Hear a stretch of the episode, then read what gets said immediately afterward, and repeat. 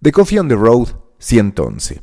Antes de entrar en materia con el contenido de este episodio, quiero invitarlos a seguir el canal de The Coffee Podcast en Telegram. Lo pueden encontrar así tal cual, The Coffee Podcast. Ahí comparto contenido exclusivo, documentos y una serie de informaciones que pueden ser muy útiles tanto si son parte de la industria de los medios de comunicación como si están interesados en el marketing en todas sus formas. Ahora sí, Vamos con esta serie de reflexiones que he ido generando a lo largo de las últimas semanas. Esta fortalece lo que comentaba sobre la marca personal, el texto que de hecho dio pie a que posteriormente organizara con Mario de la Rosa el curso que actualmente imparto de creación de marca personal para periodistas y creadores de contenido.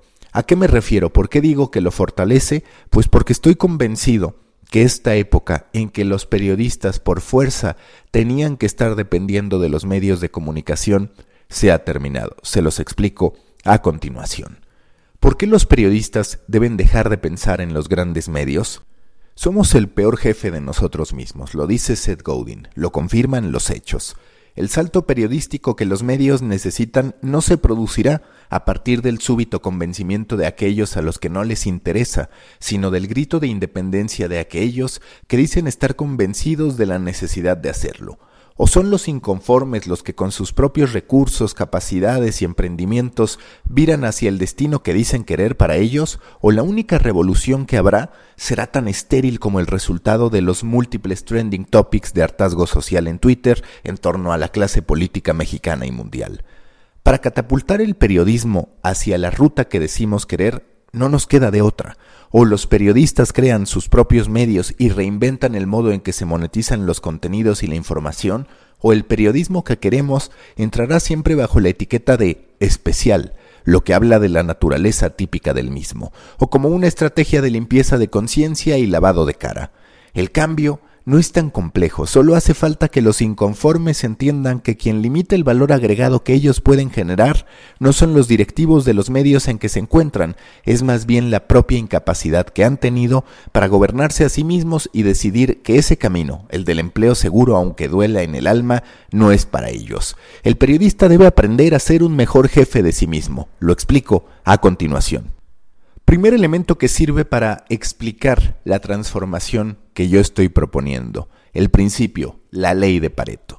Es incluso una cuestión matemática. Si en ese 100% de los periodistas inconformes con el modelo de los medios masivos de comunicación en digital se encuentra al menos un 20% que conjugue tanto los deseos de cambiar la industria como la capacidad para crear valor agregado a partir de sus contenidos e historias, ese mismo 20% tendría el empuje suficiente para no solo que por cierto lo sigo acentuando por pura convicción, desafiando así lo que dice la Real Academia española impulsar al 80% restante de los que afirman no encontrar un espacio laboral y de consumo para sus ideales periodísticos, sino también para que aquellos que hoy defienden aquello en lo que no creen, pero que representa su fuente de trabajo, comprendan que hay una vía que no pasa por las corporaciones, los grandes objetivos económicos y las audiencias masivas. Si se piensa, no se necesita de mucho para que quienes están a disgusto con el exceso de memes, el clickbait, la polémica artificial, el conflicto de intereses y en términos generales todos los vicios que se identifican puedan encontrar su espacio. Se trata de procurar la existencia de dos o tres comunidades por tema de las que podamos ser parte acorde a nuestros intereses, espacios de deportes, política o entretenimiento, solo por citar algunos que nos garanticen un apego a los valores en los que creemos. Un 20%, solo eso, que reúna la fuerza para decidir su propia independencia y la calidad para hacerse de una audiencia que le permita sostenerse sería suficiente para transformar a toda nuestra industria. Segundo elemento, audiencia mínima viable. Apelo de nuevo a uno de los conceptos mencionados por Seth Godin, la Minimum Viable Audience o audiencia mínima viable, que refiere a la cifra de fans, usuarios o personas que se requieren para alcanzar la rentabilidad. En realidad, lo que necesita un periodista para ser independiente es muy semejante a lo que necesita un medio de comunicación para poder emplear a un periodista ambos necesitan acceder a cierta audiencia para poder mantenerse. Es más, Si se analiza, el medio está más sujeto a la incertidumbre, dado que mientras no monetice a partir del lector esa audiencia mínima viable, salvo que estructure sus operaciones a partir de lo que ingresa mensualmente por vía programática, nunca será garantía de su existencia. Un medio que no genera ingresos a través de sus lectores, en lo que por cierto representa una muestra más de la trampa en la que nos metimos, tiene que construir una audiencia como argumento de venta, pero la misma no le garantiza que los anunciantes decidirán invertir en él.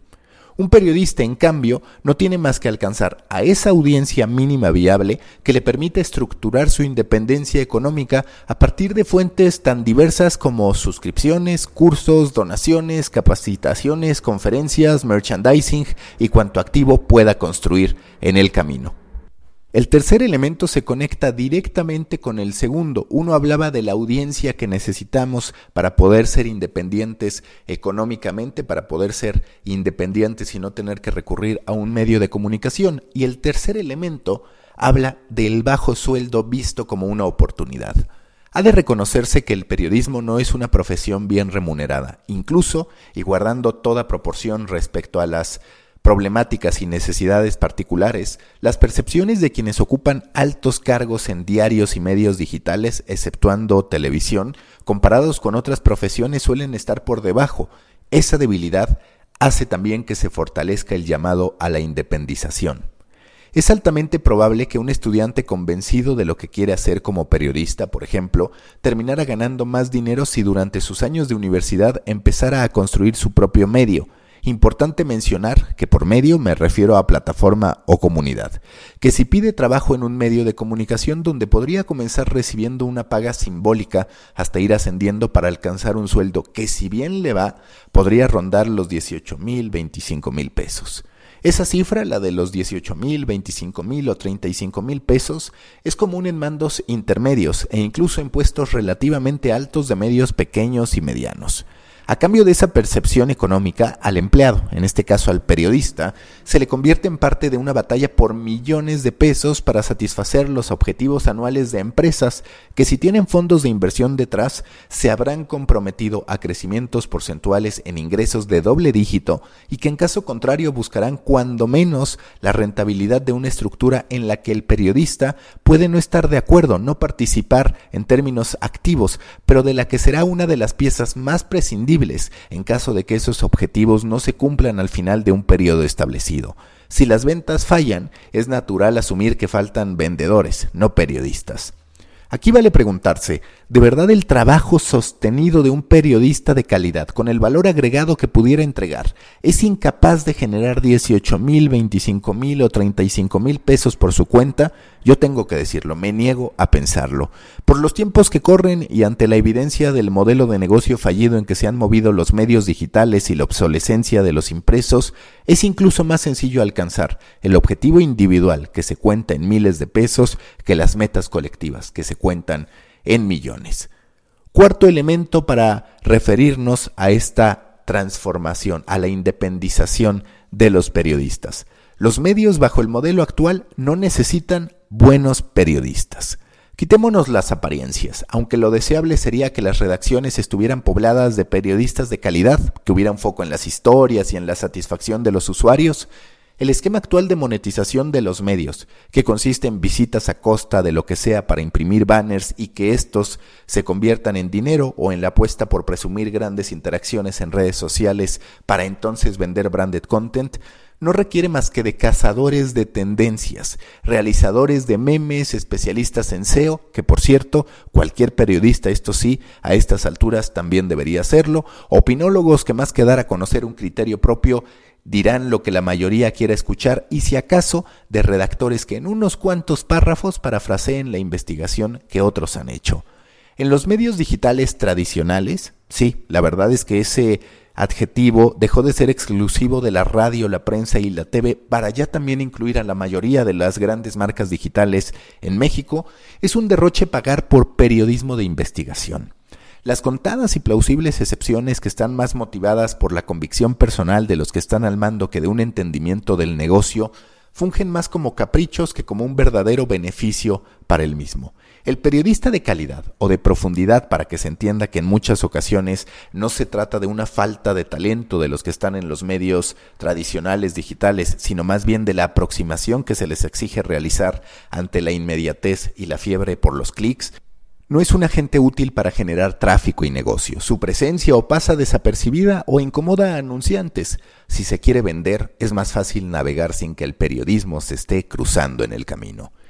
Mientras los medios de información política sufren para monetizar por tener una naturaleza que desde un principio debió enfocarse en el desarrollo de estrategias para generar ingresos a partir del usuario en vez de abrir la puerta al constante dilema ético que representa la naturaleza de sus fuentes alternativas de financiación, los medios deportivos se nutren de tweets polémicos tanto de deportistas y directivos como de las novias de los mismos y los colaboradores propios y externos. Cuando la nota no llega de un tweet, se produce mediante algún posteo curioso en TikTok o Instagram o de alguna imprudencia cometida en Instagram Stories. La televisión también se encarga de aportar material. Cualquier polémica se convierte en noticia. En medio de eso queda el buen periodismo, destinado a un puñado de reporteros que realizan investigaciones para una audiencia que ni siquiera los está buscando, para ser honestos, y que en su mayoría ni siquiera valorará lo que ahí se presente.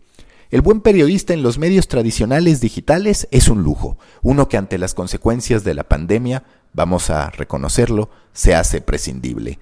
Quinto elemento de transformación que lo detona, que lo motiva. Es demasiado tarde para el cambio. Hay que asumir que se está cometiendo una insensatez. Si de por sí el mercado mexicano y latinoamericano se encuentra atrasado con respecto a lo que ocurre en Estados Unidos, donde aún así se pueden contar con los dedos de una mano a los medios digitales masivos que han sido exitosos en su transformación y donde el que funciona, que es el New York Times, es tan poderoso que succiona el talento de los demás, ante circunstancias como las que estamos viviendo, es irresponsable pretender que un medio que por años apostó por el modelo de gratuidad, con la baja calidad que por lo general implica en lo que respecta al contenido publicado, decida emprender una cruzada por el periodismo antes que por sus ingresos. Ellos, a diferencia de quien decide emprender, ya cargan con percepciones, empleados, costos de operación y múltiples compromisos que los obligan a seguir por ese camino y a buscar, en ese panorama tan complicado, su método de supervivencia presente y peor aún, su supervivencia futura. Para transformar a medios mexicanos y latinoamericanos acostumbrados a la búsqueda masiva de clics en organizaciones que coloquen a los usuarios por encima de los algoritmos y las redes, se requiere de tiempo que no tienen, de estructuras de las que no disponen porque para hacerlo tendrían que asumir los costos de liquidación y de filosofías que tardan años en convertirse en mantra tanto hacia adentro, es decir, entre los empleados y el equipo directivo, como en la confianza que debe generarse para que la audiencia confíe en que de verdad es la prioridad para dicha publicación. Es natural que estos defiendan su postura en paneles y espacios públicos, incluso que se convenzan de que hacen lo correcto por el negocio aunque cuestionable si ese negocio se sostendrá en el futuro, lo que por cierto es cada vez más incierto, suena lógico pensar que para ellos, a mayor número de visitas, más difícil que se termine cayendo lo que han construido. Pedirles que abracen la inconformidad del periodista e incluso de una cantidad significativa de usuarios implica no tener la empatía suficiente para ponernos en su posición, para ponernos en su lugar. Sexto elemento que debería detonar la transformación los medios masivos y de nicho pueden coexistir e incluso colaborar. Es cierto que todo tipo de contenido cabe. Existen, por ejemplo, cafeterías de menú abierto que lo mismo ofrecen un sándwich que enchiladas o hasta un corte de carne y un ramen ocasional. Existe el buffet donde podemos comer de todo un poco, pero como en la industria restaurantera, a ella se suele ir por comodidad y costo. Y si bien la comodidad no está garantizada cuando nos referimos a los medios digitales tradicionales por la publicidad intrusiva, sí se puede decir que el costo, o mejor dicho en este caso, la gratuidad, seguirá como un argumento para que nosotros consumamos contenido de ellos tanto en redes sociales como en sus propias plataformas. También es cierto que un amante de las grandes historias puede divertirse con memes, disfrutar los chismes del momento y buscar el último pleito en televisión, pero dichos medios habrán de aceptar que lo suyo es una oferta dirigida al consumo masivo y al negocio más que a la lealtad del usuario, no porque por fuerza carezcan de calidad, sino porque en una época en la que la diversidad es tan grande que todos encontramos grupos específicos a los que pertenecemos, imaginar que vamos a sentir apego profundo por una plataforma que lo mismo ofrece textos para leer a profundidad que memes, rumores y chismes, es atentar contra todos los indicadores que hablan de la hiperpersonalización de la experiencia de los usuarios en todos los ámbitos de la vida, en particular en lo que respecta a su consumo de contenidos y a su interacción con la tecnología. El acordeón constante en que vive la sociedad está en una fase de cierre. ¿A qué me refiero? A que en los comienzos de Internet hubo una apertura que llevó a que todos quisiéramos estar con todos y a consumir lo que fuera. Ahora estamos cerrando ese acordeón Queremos mayor utilidad para nuestro tiempo, lo que por cierto no se da cuando hemos de estar indagando en un mismo lugar dónde está lo que sí es periodismo y dónde están los memes. Y queremos un espacio para convivir con gente que comparta nuestros intereses y estilos de vida. Es un derroche tanto para el buscador de memes como para el buscador de historias a profundidad. De cualquier modo, y aún entendiendo que el modelo de medio digital tradicional estará sosteniéndose de un hilo que lo mismo pudiera engrosarse que terminar por romperse, Habrá que reconocer que los medios de nicho, entendiendo que esos medios de nicho lo serán tanto por la audiencia como por la reducida cantidad de personas que ahí trabajarán en comparación con los grandes medios y los tradicionales, no compiten por lo mismo. Unos buscan el pisa y corre, la visita ocasional de millones. Estos, pues por supuesto, son los medios digitales tradicionales que actúan como plazas públicas para que vayan cuanto turista pase por ahí. Los otros, los de nicho, buscan lealtad. En medio queda la oportunidad de colaborar y la de entender que ambos pueden coexistir, como coexisten en la vida cotidiana, en las calles, las cafeterías y las de alta cocina. Coexistirán los medios masivos y de nicho, con procesos de construcción de marca distintos y que apelan a lograr objetivos emocionales que contrastan en su relación y en la importancia que se le da a los usuarios. En Estados Unidos la tendencia ha empezado a ser cada vez más marcada. Periodistas destacados de voz y el New York Times han anunciado que dejan dichas publicaciones para atreverse a lanzar sus propios medios. Plataformas como Substack y Patreon apuntan al desarrollo de comunidades de creadores independientes como un ecosistema vivo, que representa una nueva oleada de individualización de audiencias. Hace apenas unas horas, Jeff Jarvis dio la sentencia de muerte a los medios masivos, tanto para la radio y la TV como los digitales. Ben Smith habla de cameo y el modo en que las celebridades se hacen de dinero durante la pandemia a través de videos cortos. Si los youtubers nunca han dependido de los medios, entonces, ¿por qué los periodistas los necesitan? ¿En verdad los necesitan? La respuesta está clara. La respuesta es no. No hace falta más que un 20% del 100% de los inconformes para que se genere una revolución periodística. Si se logra combinar la valentía con la calidad, ese 20% será capaz de pronto generar fuentes de empleo para otros convencidos de que debe restablecerse el modo en que nos relacionamos con los lectores. Para hacerlo, resta atreverse a individualizar nuestras necesidades, a reconocer que unos cuantos meses de trabajo bajo apuro valdrán la pena cuando podamos vivir de lo que nos gusta, comunicarnos con nuestra propia audiencia sin que se le estemos rentando a otros y contribuyendo a una causa de la que en teoría estamos convencidos. La revolución solo necesita que aprendamos a ser mejores jefes de nosotros mismos, que nos atrevamos a independizarnos. Hasta aquí esta reflexión que habla sobre el futuro de los medios, cuando menos el futuro que a mí me gustaría, si están interesados en crear su propia plataforma, en crear su propia audiencia, los invito a escribirme con su proyecto maca.storybaker.co. Repito, maca.storybaker.co, como siempre les digo, así sin M, maca.storybaker.co. Recuerden que los espero en Proyecto Morona, grupo en Facebook para pequeños creadores de grandes ideas. Reiterarles la invitación al canal de The Coffee en Telegram, The Coffee Podcast y también al company page